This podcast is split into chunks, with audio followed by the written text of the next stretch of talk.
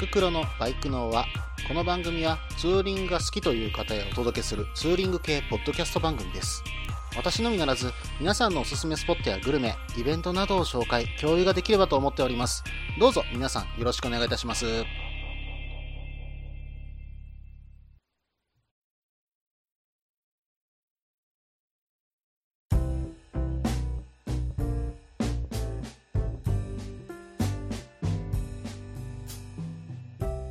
始まりました。バイクのは第48回ですね。お相手はタククロウです。どうぞよろしくお願いいたします。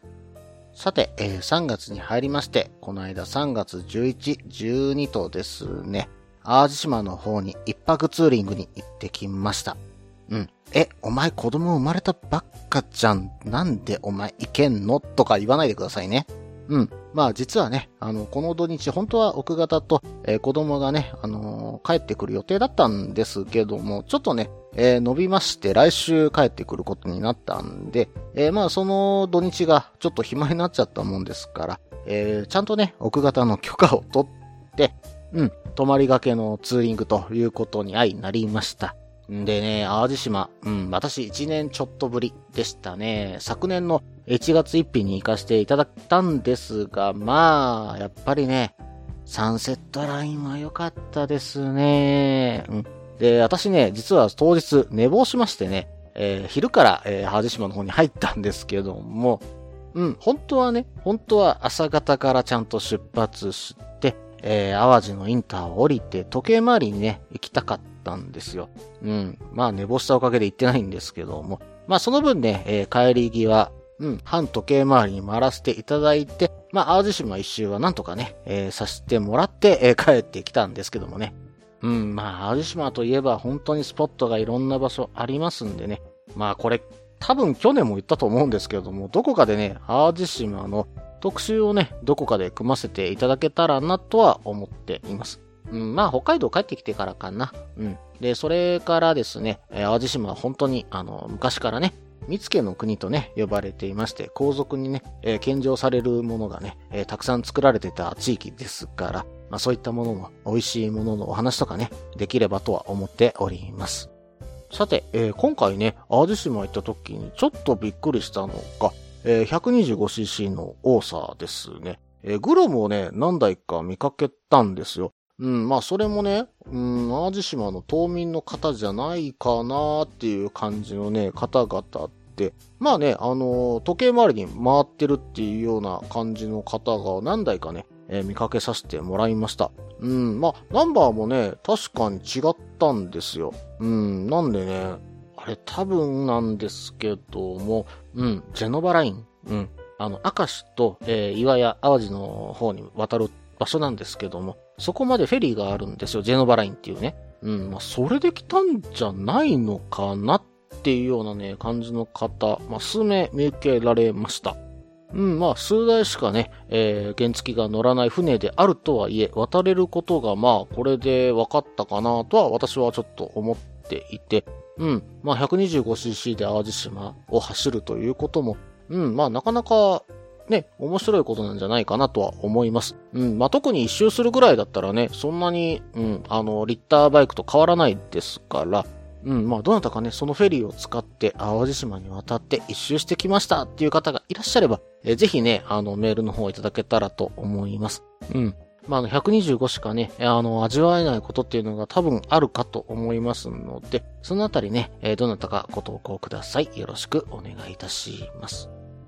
さて、えーそれではね、前回お話しさせていただきました通り、北海道2泊3日の旅のコーナーへ行きましょうか。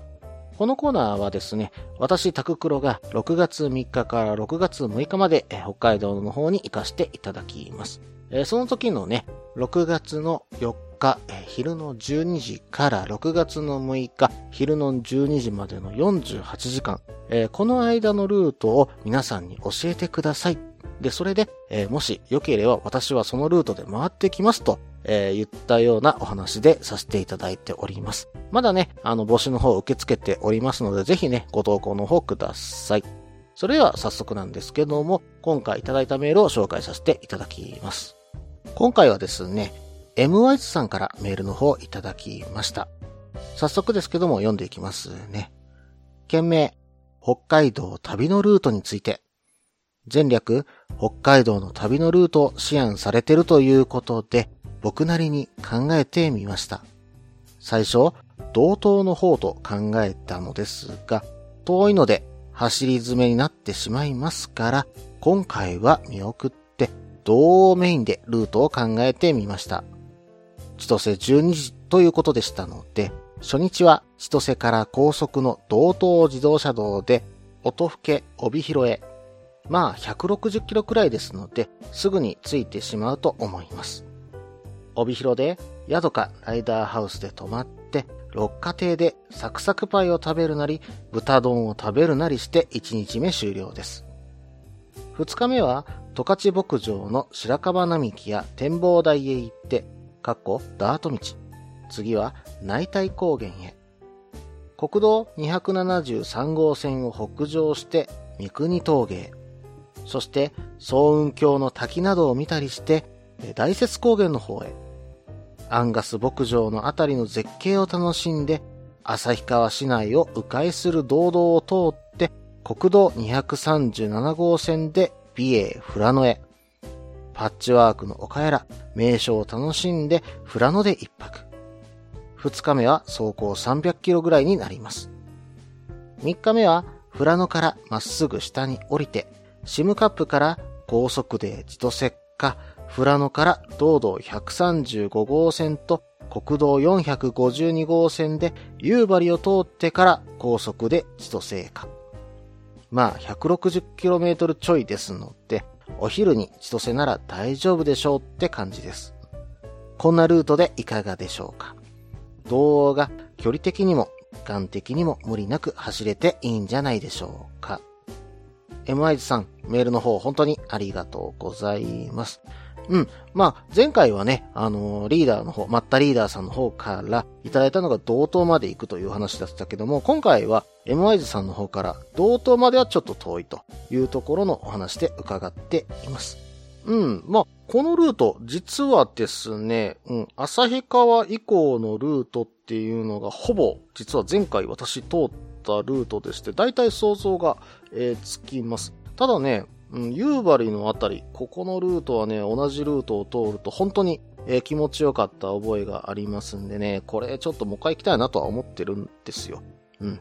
なのでね、うん、なかなかいいルートだなっていうふうに見てました。うん。それではね、あの、M アジさんのメールの中身をね、詳しく見ていきましょうか。うん。まずは、えー、帯広へ向かうんですね。うん。まあ、千歳12時ということで、そこから160キロ。うん、まあ、言っても2時間弱もあればね、えー、着くぐらいなのかなとは思います。うん。で、最初に書かれていたスポットとしては、やっぱり六花亭とは書いてるんですけども、うん、私、六花亭食べたことないかもしれませんね。うん。まあ、あの、名前はね、聞いてるんですけども、うん。まあ、そもそも実はこの商品も今、ネットで検索して、ああ、そうなんだっていう感じで、私やっぱり見たことなかったです。え、バターサンドとか、え、サクサクパイ、え、またあと、ホットケーキとかもあるんですよね。うん。まあ、ちょっとね、時間あれば食べに行こうかなとは思います。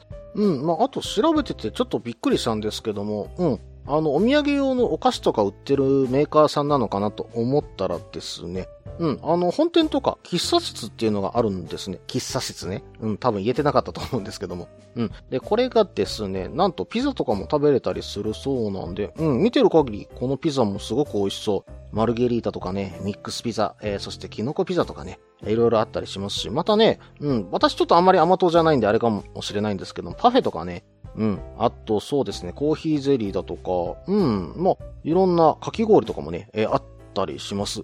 うん。まあ、ここで食べる分にはなかなか、うん、美味しそうな料理がいっぱい並んでますね。うん。一度覗いてみようかなとは思いました。はい。えー、それとね、次に書かれていたのが豚丼ですよね。うん。まあ、これがね、実は悩みどころ。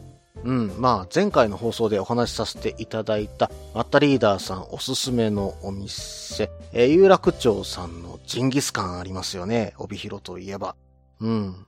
ところがですよ、やっぱり豚丼も食べてはみたいですよね。うん。しかもあれなんですよね。バラとロース、どちらか選べるんですよね。まあ、お店によってかもしれませんけども。うん。まあ、できればそれミックスのやつとか食べてみたいですよね。どっちの味も楽しんでみたいですからね。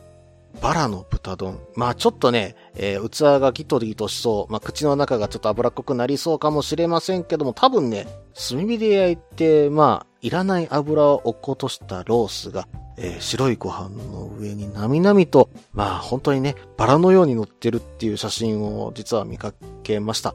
まあ、これは、肉好きにはたまらんでしょう。うん、まあこれをね、がっついて食べてみたいなっていうふうにね、実は前、前からは思ってるんですよ。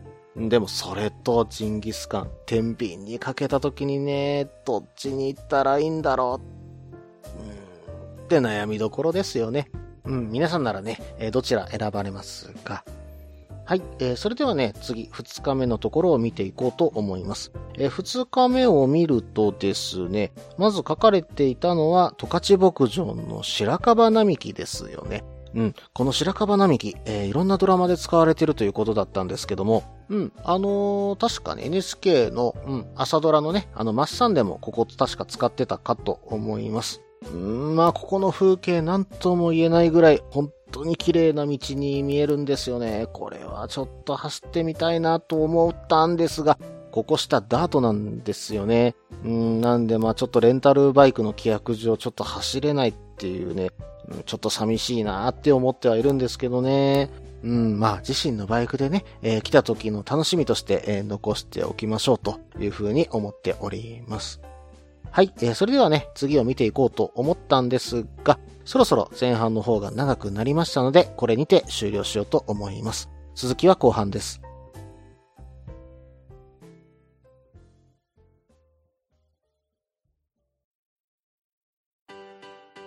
落ち着いて聞いてください。あなた EBR 症候群です。だって、ってお前ハヤボルトじゃんって もう私、ビュエルっていうアメ車乗ってますけど。なんか、無理やりいいこと言おうと忙しいあなたに心のパーキング。元バラエティラジオ、グッドスピード。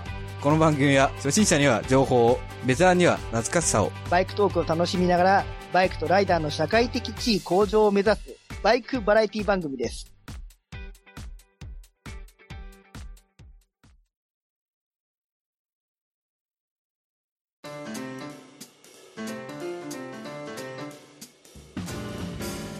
ここから後半です。えー、後半もですね、引き続き M ワイズさんのメールをね、えー、見ていこうと思います。うん、次に書かれていたのは内体高原ですね。うーん、これ見る限り気持ちよさそうなところに道路走ってますね。うん、今ね、内体高原のホームページを実は見させていただいてるんですけども、うん、これ多分県道、あ、道道かなうん、道道806号線だとは思うんですが、うん、牧場の中をね、走っていく気持ちよさそうなね、道の写真が載ってるんですよ。うん、これはね、ちょっと行ってみたい景色だなうん。ここを走ってね、えー、気持ちよく牧場の中をね、駆け抜けていく。こんな気持ちいいことなかなかないかと思うんでね、これはちょっと行ってみたいですね。うん、まあ、日本一広い公共牧場とはありましたが、どんなとこなんでしょうか。うん、非常に興味深いところだと思っております。はい、それではね、次を見ていきましょうか。はい、この後は、えー、三国峠にね、えー、国道273号線で向かって、うん、総雲峡や滝などを見たりして、えー、大雪高原の方へという風に書いてましたね。うん、ここから三国峠からね、えー、北上していくところに流星銀河の滝というのがあるんですが、おそらくこの滝のことを指されてるんだとは思うんですけどもね。うん。石狩川沿いにね、あの24キロにわたって続く断崖絶壁に、えー、実はそこから流れ落ちてくる滝が、まあ数箇所あるそうなんですけども、その中でね、えー、最も美しいと言われている二つの滝があると。それがこの滝だそうなんですね。そのうちの一つが銀河の滝、えー、もう一方が流星の滝という風に言われているそうです。うん、まあ水のね、まあ水量もね、多くって、えー、結構迫力のある、えー、滝が見れるそうなので、ここをちょっとね、寄ってみたいスポットだなと思います。うん。まあ、あと、この後にね、大雪高原。こちらの方はですね、うん。大雪高原の方に大小の沼がかなりあってですね、またそこの中で原生林の風景が見ることができるそうなんですね。まあ本当にね、綺麗な景色が望めそうで、えー実はこちらはですね、えー紅葉の名所ということで、まあちょっと私が行く時期は少し時期が外れてるかなとは思うんですけども、新緑もね、えーこちらで楽しんでいけたらなとは思います。うん。そしてね、次に書いてあったのがアンガス牧場ですね。うん。まあ、ここはね、800ヘクタールぐらいあるね、うん、広大な敷地の実は牧場でしてね、うん、400頭のアンガス牛が実は放牧されているということなんですね。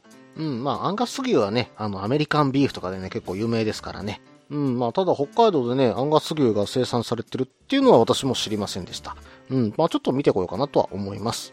うん。そして、えっ、と、旭川市内をとりあえず迂回する道道を通って国道237号線で美瑛富良野ということなんですけども、うん、まあ、この道道、うん、迂回する道道となると、おそらくですが、えー、道道140号線かなと思います。うん、それでね、あの、旭川の市内の、まあ、外側をちょっと、まあ、えっ、と、なんていうのかな、南側をね、えーすり抜けるような感じで国道が走ってますんで、おそらくこれだろうとは思います。そして、えー、富良野に行って、うん、ここでね、パッチワークの帰ら名所を楽しんでということだったので、うん、まあ、美瑛といえばね、基本的には絶景をちょっとね、楽しみたい。うん、本当にザ・北海道みたいなね、えー景色をね、堪能できる場所ですからね、えーその中を走っていく自分に酔いしれてね、えーちょっと楽しんでいきたいなとは思いますよね。そして、えー富良野まで行って、富良野で一泊ということですよね。うん、まあ、ここ富良野で食べるものといえば、うん、まあ、ゆいが独尊でのカレー？かな？うん。まあ、ちょっと、でも夜、もう少しお酒が飲めるとこに行ってみたいですよね。まあ、どこかね、いいとこありましたら、ぜひね、皆さんご紹介いただけたらと思います。それでは、えー次に3日目ですね。えー、富良野からね、えーまっすぐ降りて、シムカップで、えー高速、そしてそこから千歳、もしくは、富良野から道道135号線と国道452号線で夕張と、えーそしてそこから高速で千歳となってますけども、私はね、これの校舎、うん、あの、以前走らせていただいたことがあるんですよ。うん、まあ前回、2年前かな。うん、同じ時期にね、実は北海道レンタルバイクで回ってるんですけども、その時に実はこの道通らせていただきました。うん、まあ135号線からこの452号線、夕張に入るまで、うん、まあ全く一っ子一人いなかったんですよね。うん、ただね、まあ新緑の中を走っていく気持ちよさ、これは非常に味わえました。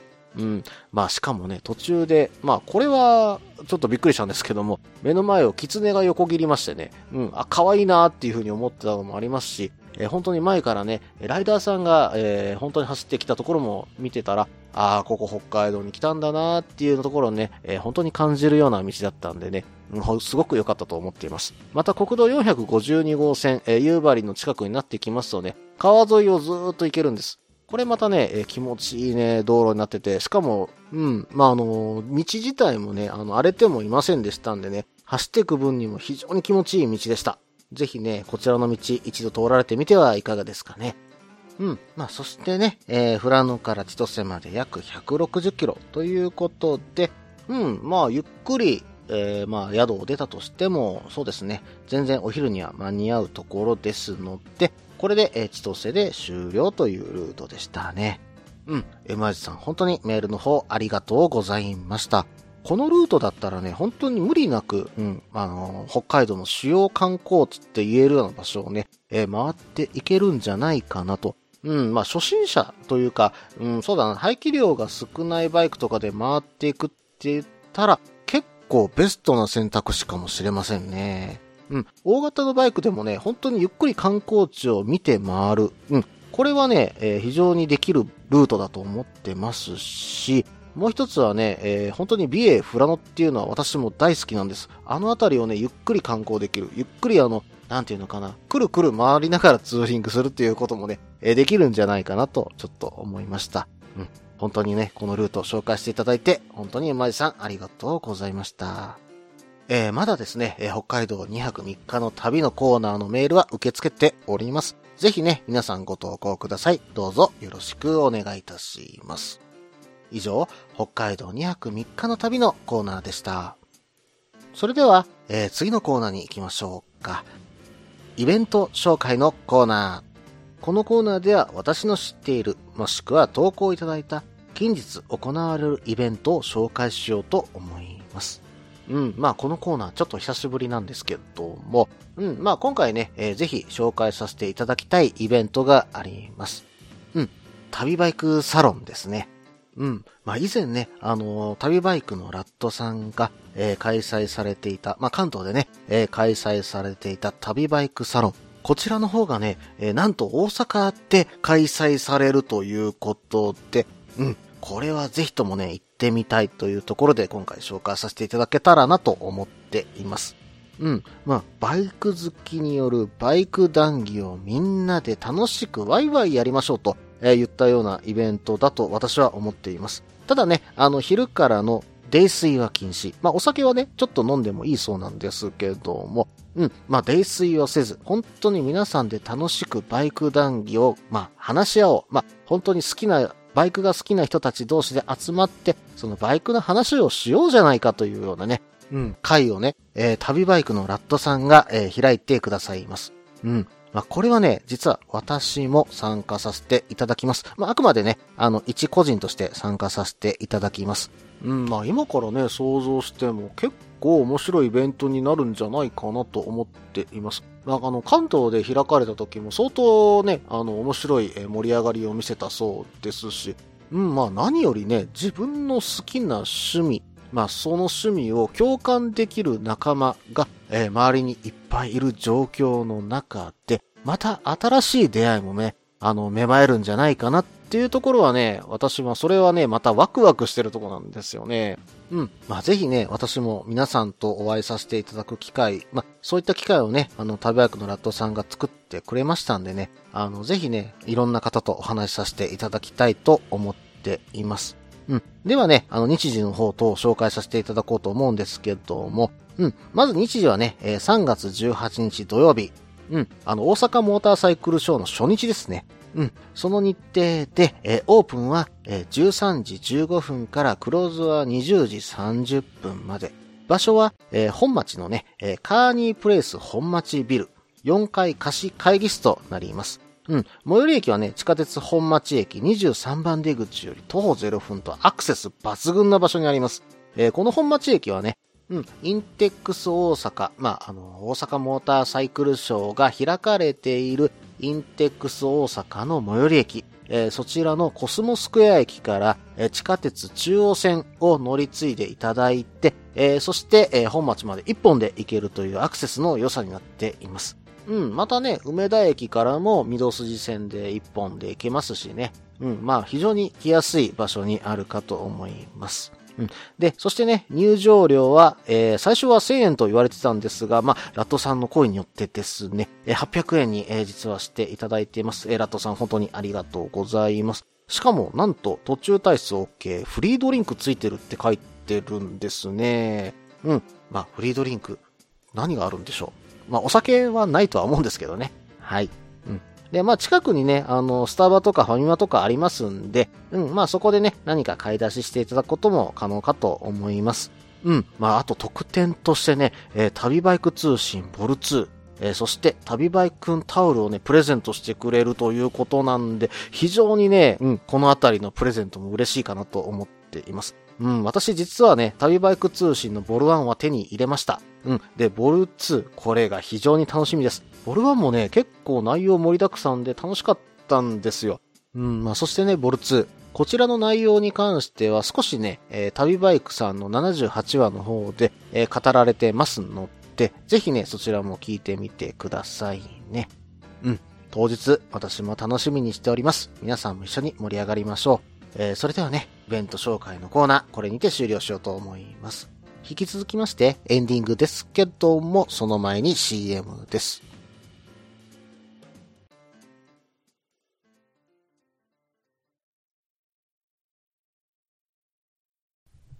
みんなでお話しできる行きつけのライダーズカフェ、ネットに作りませんか？バイク系雑談番組、アットみずき。この番組は、プレゼンターの私、水木がお話しするだけでなく、リスナーの皆さんにもコメントで参加していただき、バイクに関するお話をしていく、インタラクティブ型バイク系雑談番組です。近況やお題から始まった話が、どんな話につながるのかは、参加する皆さん次第。アットみずきは毎週木曜日、21時からツイキャスにて放送中。番組の詳細や過去放送の情報は、ひらがなでアットみずきと入力してウェブで検索。皆さんとお話しできるのを楽しみにお待ちしています。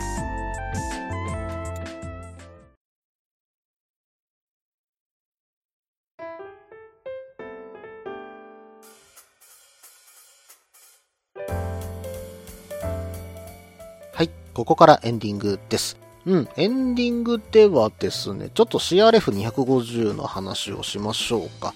うん、250といっても今話題のラリーの話ではありませんよ。CRF250L の話でございます。うん、まあ、というよりね、ちょっと今私の CRF250L なんですが、うんまあ最近ね、ふつふつと、うん、カスタムしたいなっていうところが、実はいろいろとね、えー出てきましてね、うんまあ以前にもちょっと話したかと思うんですけども、うんまあフットペグと、うんまあできれば可動式の、うんまあシフトペダル、うんまあそれは欲しいなとは思っています。まあ、ただね、実は手元に CRF250L の、うん、オプションカタログが実は今ここの手元にあるんですよ。うん、まあ欲しいもん、実はこれを見てるだけでいろいろあるんですね。うん、見てるとですね、意外といろんなものがオプションとして出てるなというふうに見ています。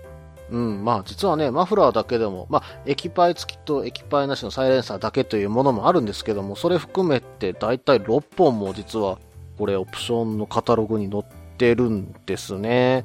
うん、まあ意外と、うん、まあ社外部品はあるなと。マフラーに関してはね。うん、まあこれ以外にもいろんなメーカーから出てますから、今ここに載ってるのは森脇のマフラーと無限のマフラーなんですけども、それ以外のメーカーからもね、たくさん出てますし、形もいいなぁと思ってるところはあります。まああとね、液パイ今ちょっと変えたいんですよ。うん、まあ実はね、液パイが少し錆びてきてるからなんですけどもね。うん、まあ他にもですね、うん、マスターシリンダーのキャップやら、オイルフィラーキャップ。うん、まあいい値段してます。うん、まあここはちょっといらないかな。うん、まああと欲しいとなると、アンダーカバーかな。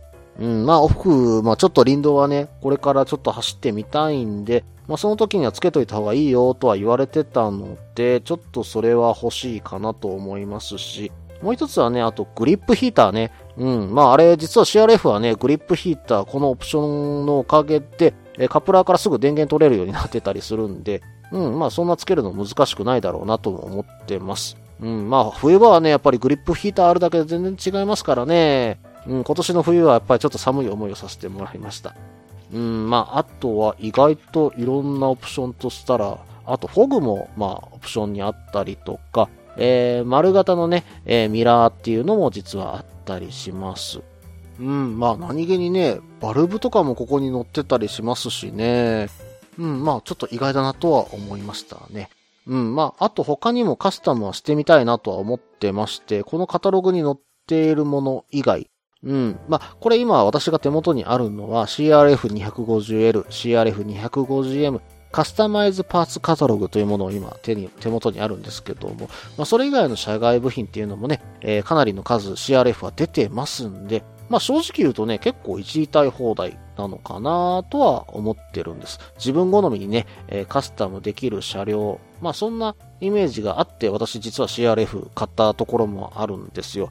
うん、まあ、かといってね、私自身がそこまでいじれれる人間ではないとは思ってますんで、うん、まあ、できる範囲は私自身でやって、できないところはやっぱりプロに任せてっていう形でね、えー少しずつ CRF いじっていければなと思っています。うん、まあ、今実はね、えー乗ってたバイクの中で、まあ、今までね、乗ってきたバイクの中で一番好きなのが、うん、私 CRF250L なんですよ。うん、まあ乗りやすくて、まあ長距離もまあシート変えたおかげでかもしれませんけども、そんなに苦じゃなくて、うん、林道っていう楽しみもね、これからできてきて、まあいろんなことができるバイクだなというふうに私は思っています。うん、まあこれからね、どんな風にカスタムしていこうか、まあ、どんな風に自分好み作っていこうか、うん、っていうのがね、うん、まあ、私のバイクのね、うん、まあ、ツーリング以外での楽しみかなと、今思っています。うん、また何かね、いいパーツとかあったらね、皆さんぜひね、教えてくださいね。よろしくお願いいたします。この番組では、皆さんからのメールを募集しています。ツーリングスポット紹介のコーナーでは、おすすめのスポット、穴場のスポット、自分しかいないけど、自分が好きなスポット、自分じゃ行けないけど、良さそうなスポットを教えてください。また、旅先グルメのコーナー、イベント紹介のコーナー、ツーリングアイテムのコーナー、温かいお便りも待っています。できる限りご紹介させていただきます。メールはブログの方にメールフォームを設置しています。もしくはツイッターで直接メッセージいただいても構いません。ツイッターはタククロで検索していただければ CRF の画像でわかるかと思います。ではお便りお待ちしております。と同時に今回第48回ですね。バイクのはこれにて終了となります。最後まで聞いていただいてどうもありがとうございました。